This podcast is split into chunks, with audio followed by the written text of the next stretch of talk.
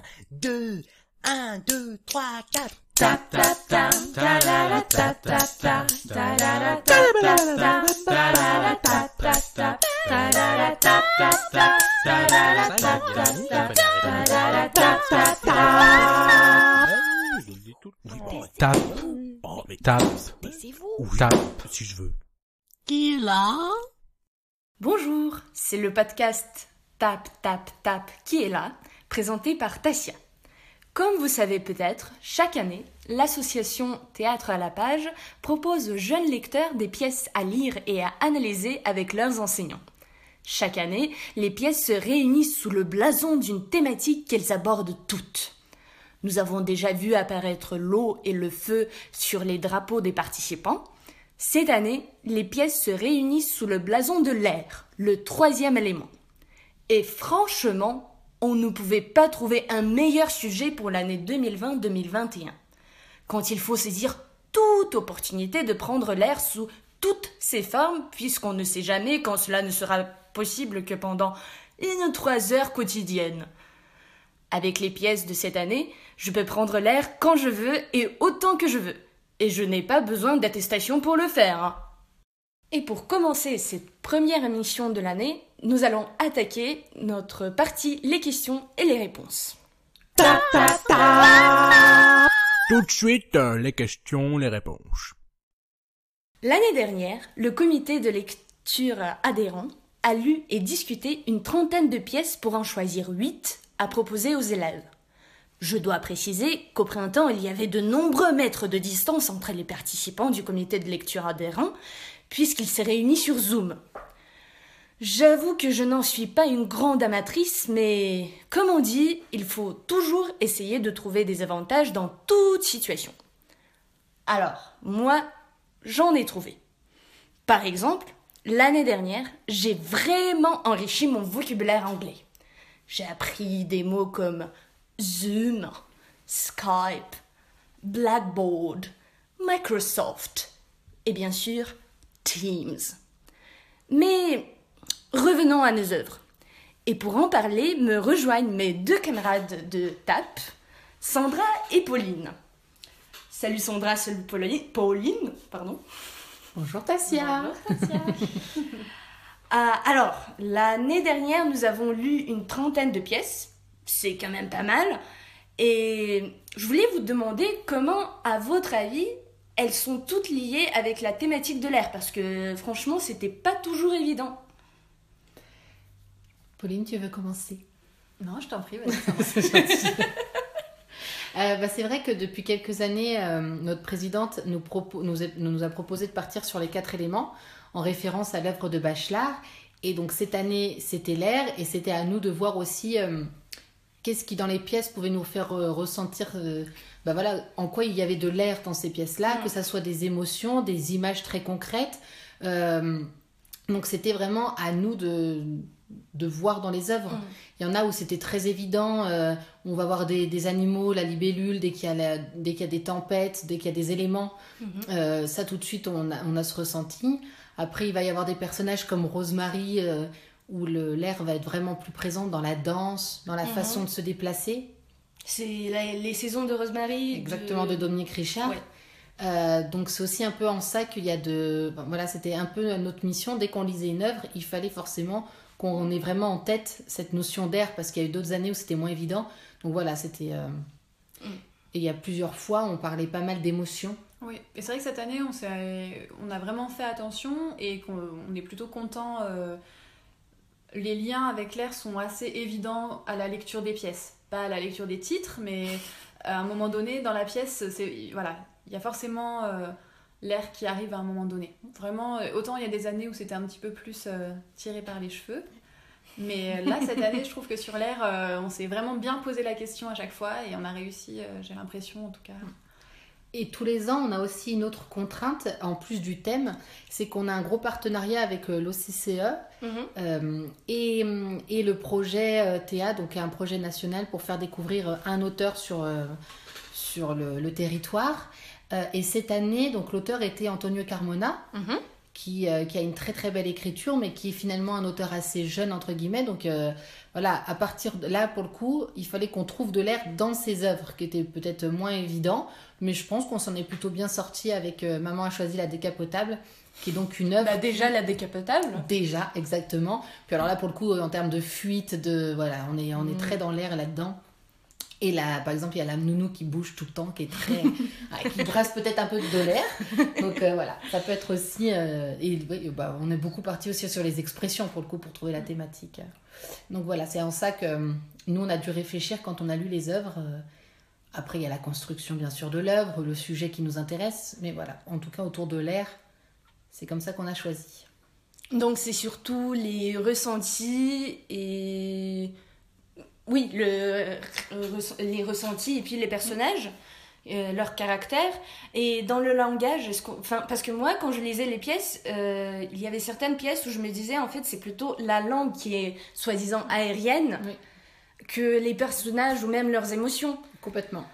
Mais je pense que ce sont c'était plutôt des œuvres pour les grands parce que Mhm. peut-être le prim je sais pas après le primaire ils sont vraiment doués peut-être ils le- vont le ressentir aussi je sais pas Ouais, et ben on- finalement aussi, il faut dire aux- aux- à tous ceux qui nous écoutent qu'on fait comme les élèves hein, quand on choisit nos œuvres. Euh, quand on fait un comité de lecture adhérent qui est ouvert à tous et toutes, et peu importe l'âge, on a une fiche de lecture qu'on va remplir euh, avec des questions très précises sur les œuvres, mais avec justement toute cette partie, comme tu dis, bah, sur le travail de la langue, qu'est-ce qui va nous toucher, sur les émotions, sur euh, le- les passages qui peuvent nous marquer. Parfois, c'est un passage qu'on va tellement aimer dans une pièce ou qu'au contraire qu'on va tellement détester qui va faire que on va se faire un point de vue, voilà. Et la fiche de lecture va vraiment nous aider pour ces comités de lecture. Et peut-être aussi parfois mettre des mots sur des émotions, sur des ressentis, sur un langage très précis euh, qu'on n'arrive pas forcément à expliquer. ah pour moi ces fiches de lecture elles étaient elles étaient très compliquées parce que moi je ne mettais que des 10 sur 10 et des A à, à, tout- à toutes les œuvres je les adorais toutes et à un moment donné je, je crois que vous m'avez même dit alors il faut sélectionner alors arrête de mettre que des A Non, mais c'est bien, on montre aux élèves à quel point c'est difficile aussi Oui. d'avoir des avis Ben, euh, c'est ça, les œuvres. c'est hein. ça. Moi, j'arrivais pas à choisir, j'adorais tout, mais il fallait. Oui, il était très intéressant de participer à ce comité de lecture, et dans le cadre duquel nous avons lu des pièces très variées où on pouvait retrouver ces liens avec l'air. Dans notre présélection ont apparu des pièces publiées chez les éditions théâtrales, l'École des loisirs, l'Arche, Lanzmann Éditeur, Espace 34, Actes Sud. Certaines étaient destinées aux plus jeunes, d'autres aux jeunes adultes. Il y en avait quelques-unes qui étaient étrangères, comme euh, Gratte-ciel de l'auteur ou l'autrice ou l'auteur, comme vous préférez. Donc, euh, Lana Charik. Euh, Kant de l'auteur norvégien John Foss ou Souliers de sable de l'écrivaine québécoise Suzanne Lebeau. Alors, Pauline, Sandra, est-ce que vous voudriez mettre l'eau à la bouche de nos éditeurs et leur lire un extrait d'un de ces textes? Bien sûr, avec plaisir. Alors, lequel? Eh bien, je crois que nous avons choisi Souliers de sable de Suzanne Lebeau parce que c'est euh, une pièce euh, avec laquelle nous allons nous, travaillons euh, déjà pour les classes de CP notamment. Donc du coup, c'est vraiment une pièce qui colle vraiment au thème de l'air et qui est tout à fait adaptée au très jeune public. À Théâtre à la page, depuis quelques années, il y a un projet justement comment apprendre comment apprendre à lire euh, par le théâtre. Et donc Souliers de sable est en plein dedans. C'est vraiment un outil pour les enseignants. Écoutons-le. Le théâtre, ça s'écoute?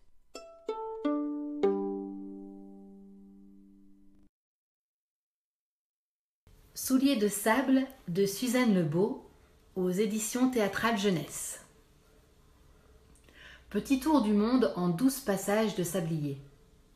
Personnages Des personnages sans âge qui vivent en vase clos, prisonniers d'un temps rigide calculé au grain de sable. Élise. Elle est la plus vieille, comme de jumeaux, celle qui serait née la première. Elle garde le temps se donne le devoir de protéger et de donner l'exemple, sans savoir quel exemple elle doit donner, ce qui l'angoisse. Léo.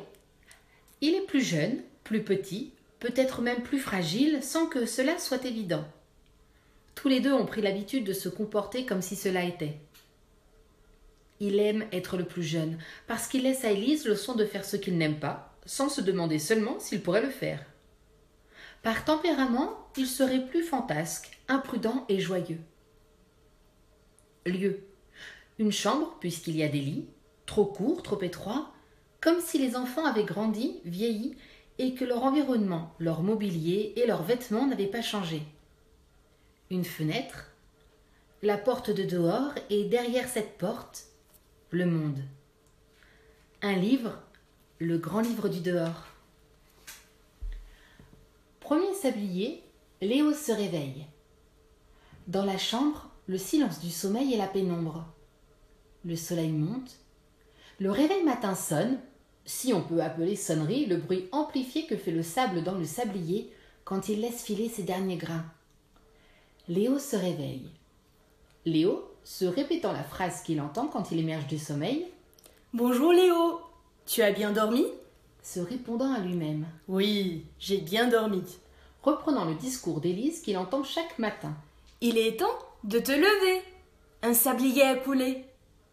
Élise? Silence. Élise Tu dors?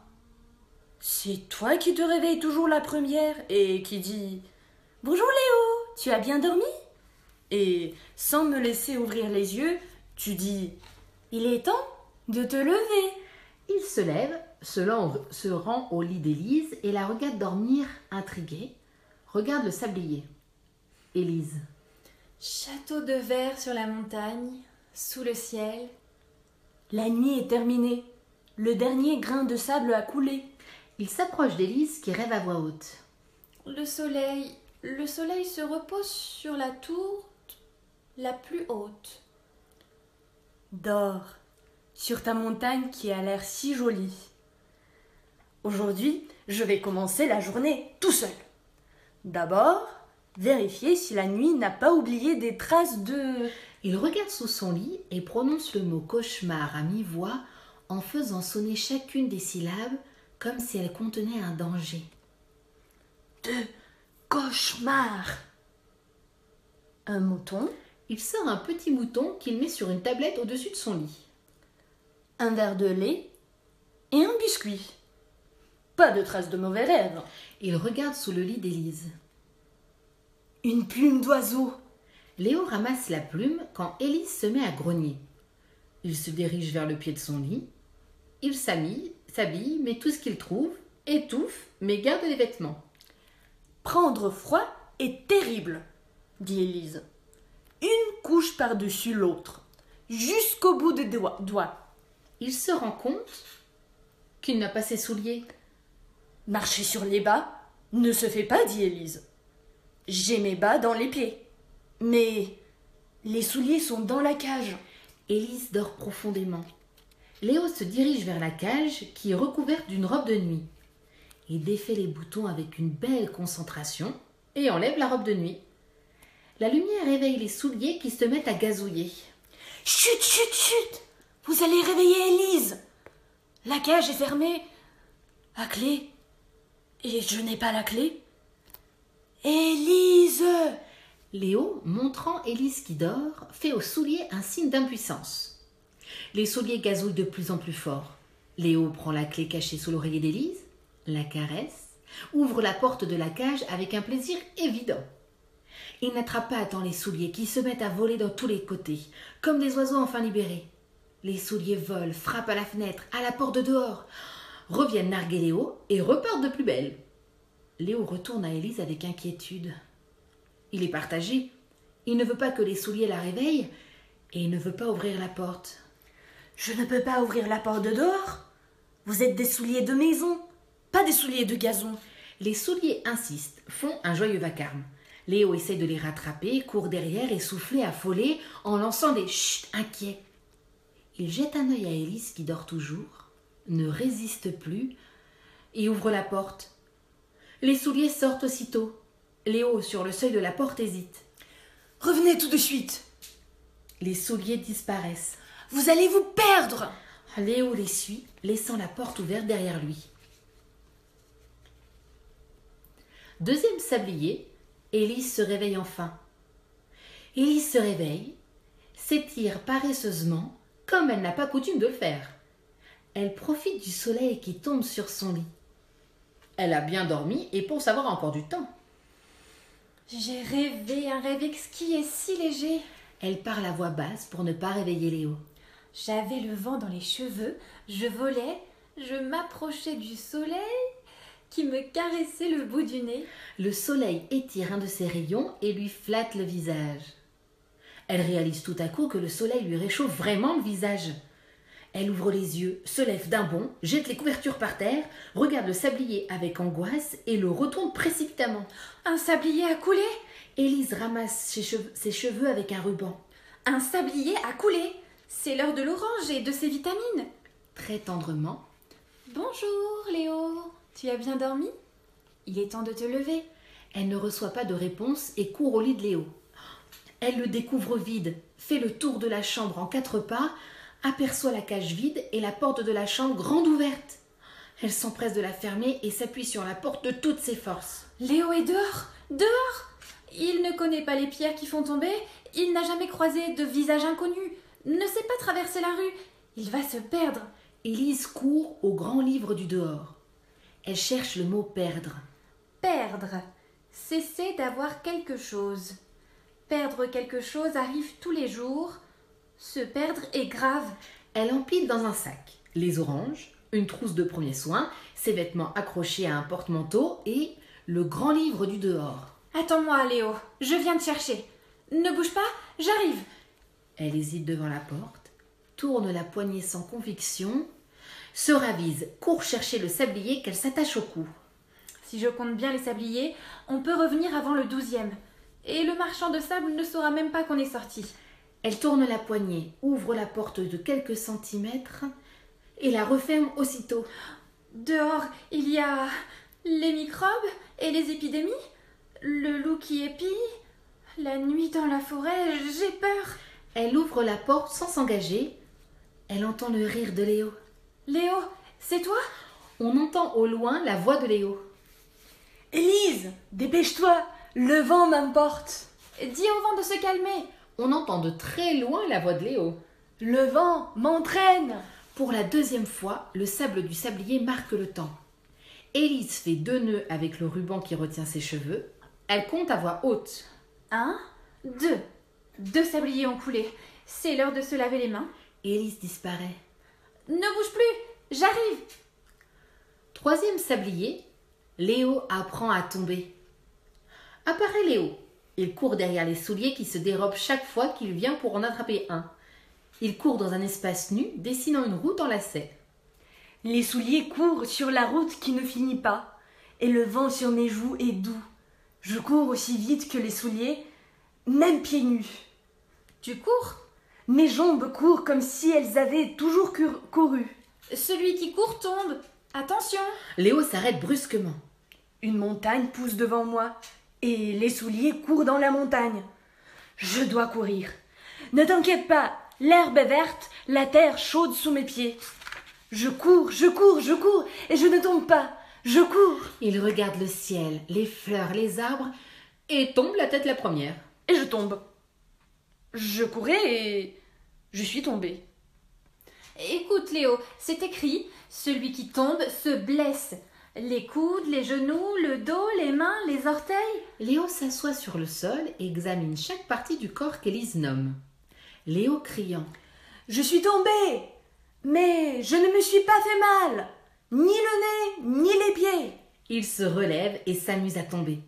Il se relève et cherche des yeux les souliers qui ont disparu, Les souliers sont partis de plus belle. en criant. Je cours comme avant, mieux qu'avant. J'aime courir. Je suis léger comme. comme. comme. Il se remet à courir après les souliers et disparaît. Quatrième sablier, Élise tombe et se blesse. Quand Élise arrive, Léo est déjà loin. Elle trouve la route, la montagne, les fleurs et les arbres. Elle marche sur la pointe des pieds et porte une attention exagérée à chacun de ses pas, chacun de ses mouvements. Le sablier se vide. Elle fait un nœud dans le ruban de ses cheveux et compte. Un, deux, trois sabliers ont coulé. Léo, c'est l'heure du grand livre et de ses leçons. Elle regarde autour d'elle avec crainte. Malgré sa peur, Élise est charmée. Elle prend de le temps de humer les fleurs. Les arbres, très grands, impressionnants. C'est vrai que le parfum des fleurs est exquis, le ciel bleu immense, et ces petits nuages blancs qui dessinent. Nuages. Le mot ne me dit rien de bon. Elle s'arrête, écoute le silence, se trouble et cherche le mot nuage dans le livre. Les nuages protègent du soleil, on se réjouit. Ils annoncent la tempête, on se cache. Tempête? Élise cherche le mot tempête. Tempête, forte colère de la nature annoncée par des nuages noirs. Le mot tempête clignote en lettres rouges. Élise regarde le ciel, inquiète, cherchant un nuage noir. Surveille les nuages, Léo. Si tu en vois un devenir noir, reviens tout de suite. Mais les souliers Oublie les souliers. Le mot tempête est terrifiant. Il y a une tête de mort à côté du mot. Élise fait quelques pas mal assurés, les yeux au ciel et surveille les nuages, et tombe. Léo Silence. Léo Élise se relève, mais quand elle met le pied par terre, elle se rend compte qu'un de ses orteils saigne. Du sang Du sang sur mon gros orteil Le grand livre a raison. La route et les montagnes sont dangereuses. Léo Léo Silence. Élise s'assoit pour soigner son orteil. Elle essuie le sang sans regarder et fait un pansement démesuré. Elle reste assise par terre, regardant autour d'elle avec angoisse. Le dernier grain de sable coule, avec ce bruit caractéristique qui annonce la fin d'un sablier. Elle fait un nœud dans le ruban de ses cheveux. Déjà Un, deux, trois, quatre Quatre sabliers ont coulé. C'est l'heure de la gymnastique. Marche prudente, tête droite, du lit à la fenêtre, de la fenêtre au lit. Elle s'étire en se relevant pour se mettre en route et essaie de ne pas poser par terre son pied blessé. J'ai perdu les souliers, perdu Léo. Derrière, euh, la maison a disparu. Devant moi, c'est l'inconnu et au-dessus de ma tête, la tempête. Léo Cinquième sablier, Léo découvre du sable en liberté. Léo s'est arrêté, émerveillé devant une flaque d'eau. Il en oublie les souliers qui pataugent. J'ai trouvé une rivière et de l'eau qui chante sur les cailloux. Élise dit que l'eau froide des rivières donne euh, mal de gorge, grippe, fièvre, tout. Élise Élise ne répond pas. Élise Élise Il se rend compte que les souliers jouent dans l'eau et plonge le bras pour les attraper. Les souliers arrosent Léo. Léo essaye de tousser en vain. Je n'ai pas attrapé de rhume. Je n'ai rien attrapé du tout. Pas même les souliers. Il change complètement de ton pour s'adresser aux souliers. Ici, tout de suite. Ça suffit maintenant. Revenez immédiatement. Il plonge le bras pour attraper les souliers qui s'esquivent facilement et retire une poignée de sable. Du sable. Il remet sa main dans l'eau et découvre le fond tout en sable. Du sable qui joue dans l'eau, sans compter les minutes. Élise Il fait passer le sable d'une main à l'autre, oublie les souliers. Il en met une poignée dans ses poches, les souliers continuent leur cabriole. Léo change de ton. Amusez-vous si vous voulez. Moi, j'attends Élise. Méfiez-vous de l'eau froide. Si vous tombez malade, je devrais vous faire. Vous savez quoi? Une. Une piqûre Il les menace du doigt. Les souliers sortent de l'eau immédiatement, s'ébouriffent comme des chiens fous. Léo réussit à attraper un de ses souliers, les trois autres s'éloignent rapidement, Mon soulier Gauche et le met pendant que les autres s'éloignent. Léo, sur le ton de la lecture du grand livre, Élise dit que les rivières se jettent dans la mer et que la mer fait le tour du monde. il met un de ses gants au bord de la rivière pour indiquer à Élise la direction qu'il a prise. Voilà Élise ne pourra pas se tromper de chemin. En suivant la rivière, J'arriverai à la mer et je ferai le tour du monde puisque la Terre est ronde. Je ferai le tour du monde et je verrai, je verrai le monde entier avec tout ce qu'il y a à voir.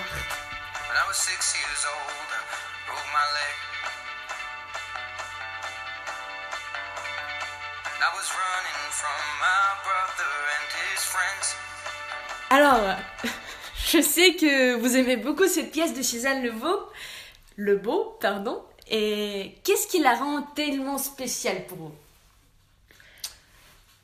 Bah déjà, je trouve que les deux personnages, euh, entre eux, ils ont une vraie, une vraie belle relation. Alors, on ne sait pas si c'est euh, familial, mais en tout cas, euh, ils sont liés. Bah, dans les didascalies, en tout cas, dans, la présentation des personnages, on, on- on imagine qu'ils sont jumeaux sans vraiment l'être. Donc, ils ont vraiment une belle relation entre eux. Euh, et puis, bah, c'est vraiment un parcours initiatique et tous les enfants peuvent se retrouver là-dedans. Donc moi, c'est déjà en partie pour ça que j'ai aimé la pièce. Puis déjà, je suis assez fan de Suzanne Lebeau, par principe, euh, dans son écriture. euh. Donc moi, c'est d'abord vraiment cette relation entre les deux personnages et puis tout ce parcours qu'ils vont avoir et qui est ponctué par, par les douze Mm. sabliers. C'est vraiment, comme elle dit au début, un tour du monde. Et c'est comment, euh, avec quelque chose qui est extrêmement réglé dans la journée, en fait, au contraire, et bah, tu peux te laisser complètement aller. Et Léo va accepter de, de prendre des risques et de découvrir le monde. Et c'est ça finalement euh, quand on grandit. Mais je crois que la pièce a été écrite dans, au début des années 2000, il me semble. Mm. Et que cette année, elle euh, soit tellement actuelle de plusieurs points de vue. Ah bah il y a beaucoup de pièces de, de toute manière qu'on a, on a bien vu hein, quand on lisait les œuvres, tu peux avec la situation qu'on vit, euh, Mm. elles ont des, tout autre sens, mais il y en a plein. Oui, oui, puis, mais- puis comme là on, avait, on était sur le thème de l'air, euh, l'air se lie souvent à la liberté, donc Mm. euh, du coup forcément la, la situation actuelle où on est privé de liberté, forcément les pièces de cette année, euh, comme tu le disais très justement au début de Mm. l'émission, euh, ce thème-là est, est vraiment euh, colle bien Oui. avec cette année scolaire euh, 2020-2021. Oui. Et oui, et maintenant, quand, quand on enregistre, on a précisément ces 12 sabliers, de 6 à 6, et puis dodo. Mhm. Et euh, alors après, c'est vrai que quand même dans l'œuvre, euh, il y a toute la part de rêverie aussi qui est Oui. vraiment, euh, qui est vraiment hyper importante et, euh, et il faut pas vraiment, je pense que les enfants peuvent, le, public en général, hein, peuvent vraiment s'identifier à ça et euh, même laisser vagabonder un peu leur esprit et puis euh, C'est oser pousser la porte. ce qui est assez fort, entre guillemets, je trouve, c'est que du coup, les... la pièce, il y a beaucoup de didascalies qui sont très précises. Donc, euh, on pourrait se dire, ah bah ça va nous restreindre au niveau de l'imaginaire, alors que pas du tout, parce qu'en fait, elles sont précises au niveau plutôt du timing et euh, des rituels euh, qu'ils ont. Mais, mais par contre, comme l'espace-temps n'est pas vraiment défini, on ne sait pas vraiment où ça se passe, on... chacun peut imaginer et visualiser un univers totalement différent en fait. Donc ça c'est assez chouette, je trouve que je serais assez curieuse de voir euh, des illustrations euh, par, des, par des enfants, par des élèves euh, de cette pièce-là justement. Mais s'il y a tant de façons d'imaginer l'histoire, du coup, une mise en scène, en quelque sorte, ça, re- ça priverait euh, la pièce de quelque chose. Une mise en scène, c'est toujours un point de vue. Peu importe ce que tu, peu importe ce qu'il y a, même si la, la- t'as- tu vas voir un classique avec des didascalies extrêmement précis, parce que là, pour Suzanne Mhm. Lebeau, les didascalies, c'est un personnage à part entière, comme dit Mhm. Pauline, et tout, dans, très souvent dans ses œuvres. Mais euh, tu auras beau prendre la pièce la plus classique du monde, euh, tu auras toujours une part d'interprétation et tu mettras toujours l'accent sur quelque chose. Et c'est pour ça aussi que, à- même, au-delà même de la mise en scène, a- dès le moment où tu lis une œuvre, que tu choisis un passage, illustrer un passage, bah, tout de suite tu vas choisir un regard, tu auras ton propre regard sur la chose. Et c'est même ça qui est génial finalement. euh. Oui, puis on peut maintenant, avec les, les mises en scène contemporaines, euh, on n'est pas obligé de représenter euh, tout ce qui est décrit finalement dans la pièce. Et on peut faire quelque chose aussi d'assez épuré, d'assez qui laisse beaucoup de place à l'imaginaire. euh, Voilà, on n'est pas, on n'est pas obligé de, de représenter exactement les souliers, on n'est pas obligé de. Donc euh, finalement, ça, ça, laisse, ça peut laisser quand même encore place. euh, À l'imaginaire du Ouais. spectateur. ah bah oui. Et encore plus Et encore plus en ce moment où, comme il n'y a, pas, voilà, on- il y a pas de spectacle, on a encore plus envie d'aller dans l'imaginaire. De go. Oui. C'est ça qui est bien. Bon, un jour, on ira dans une salle de spectacle, mais maintenant, je vous propose de passer à la partie action théâtre à la page. Tape à l'œil. Alors, ayant relu euh, Souliers de sable, je me dis j'ai de la chance d'avoir ce livre chez moi. Mais comment est-ce que les élèves peuvent découvrir cette pièce et les autres textes de la sélection TAP euh, de cette année s'ils n'ont pas euh, le théâtre jeune public entier, la collection intégrale chez eux?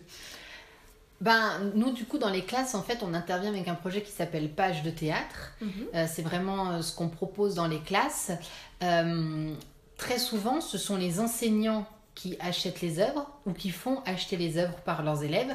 Soit chacun en a une au hasard, soit c'est un jeu qui va tourner dans la classe. Donc c'est comme ça que, de façon matérielle, ils peuvent avoir le livre entre les mains. Et, euh, et donc euh, voilà, après euh, on Et a si une- on passe du matériel au spirituel, en quelque sorte, aux choses de l'esprit. Euh, avec le projet Page de théâtre? Oui.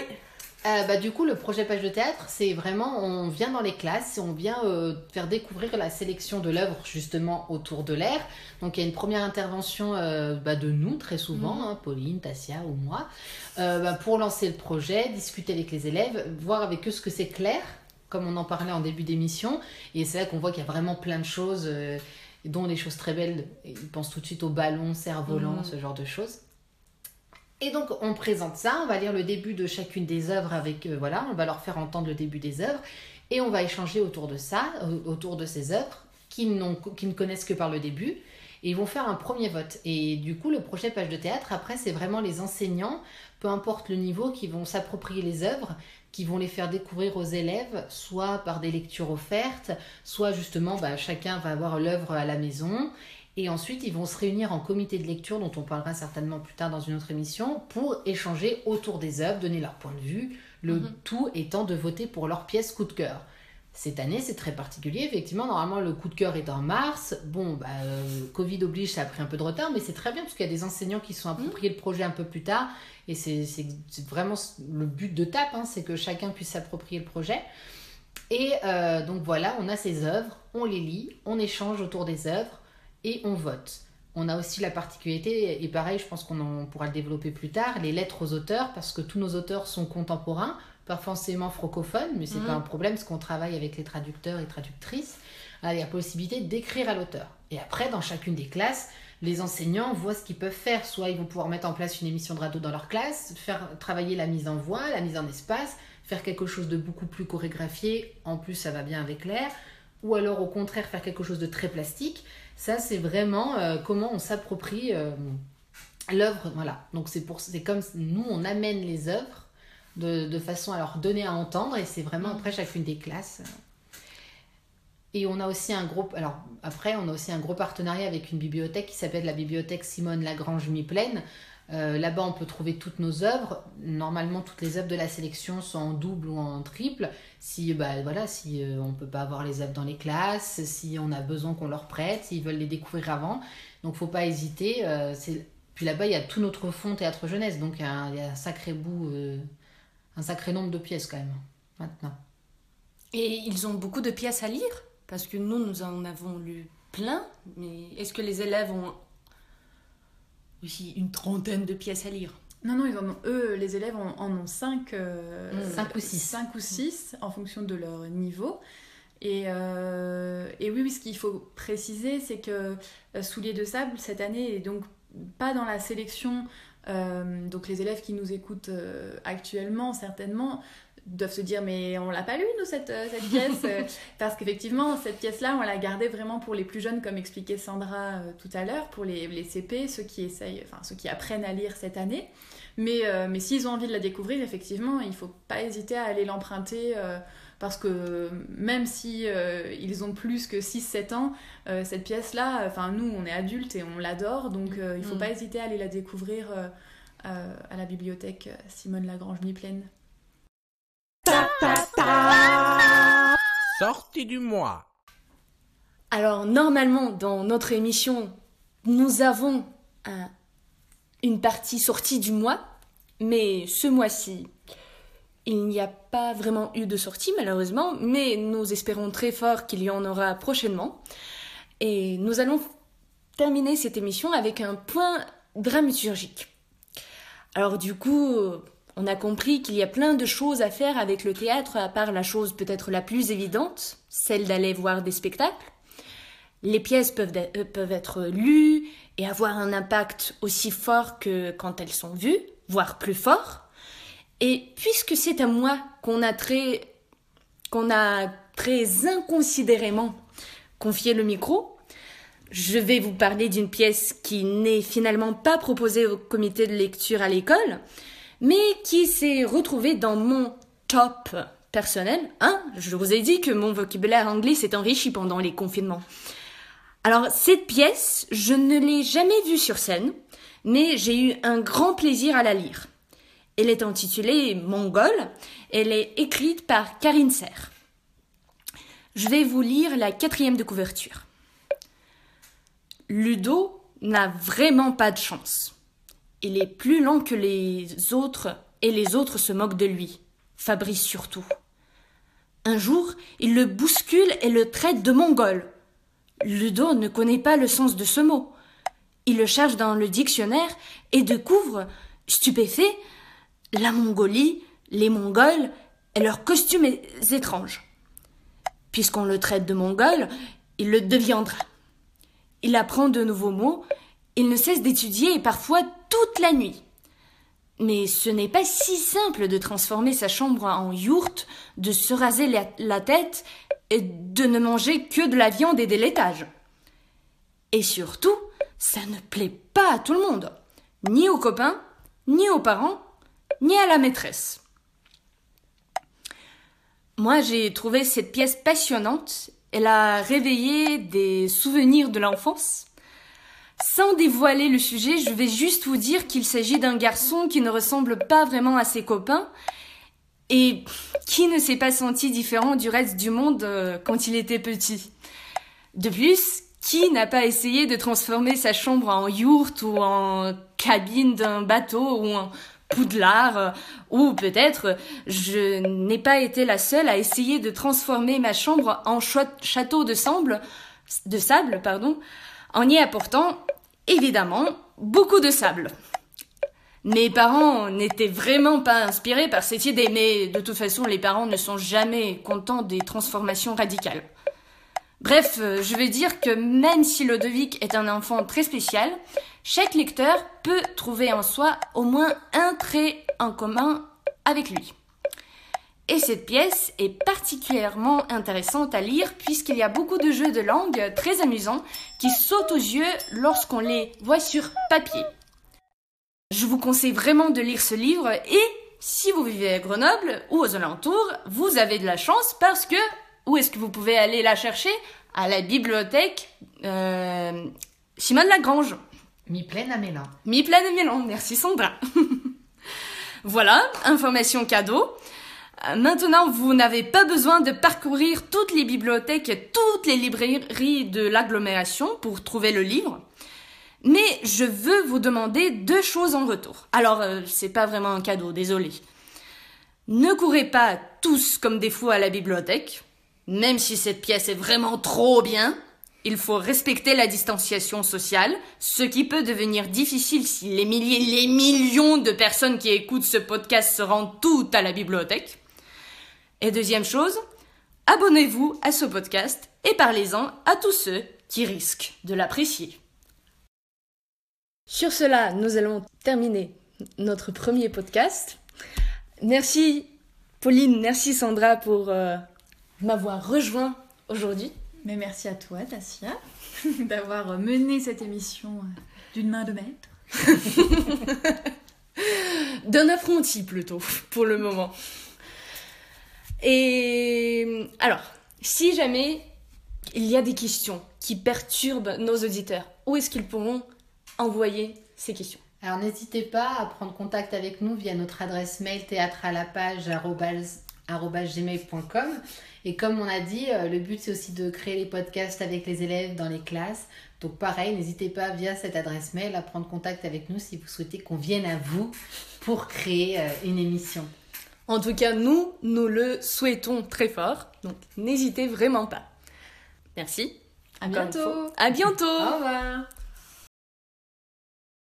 Et un, deux, un, deux, trois, quatre. Tap tap tap ta la la tap tap tap ta la la tap tap tap ta la la tap tap tap ta la la tap tap tap ta la la tap tap tap ta la la tap tap tap.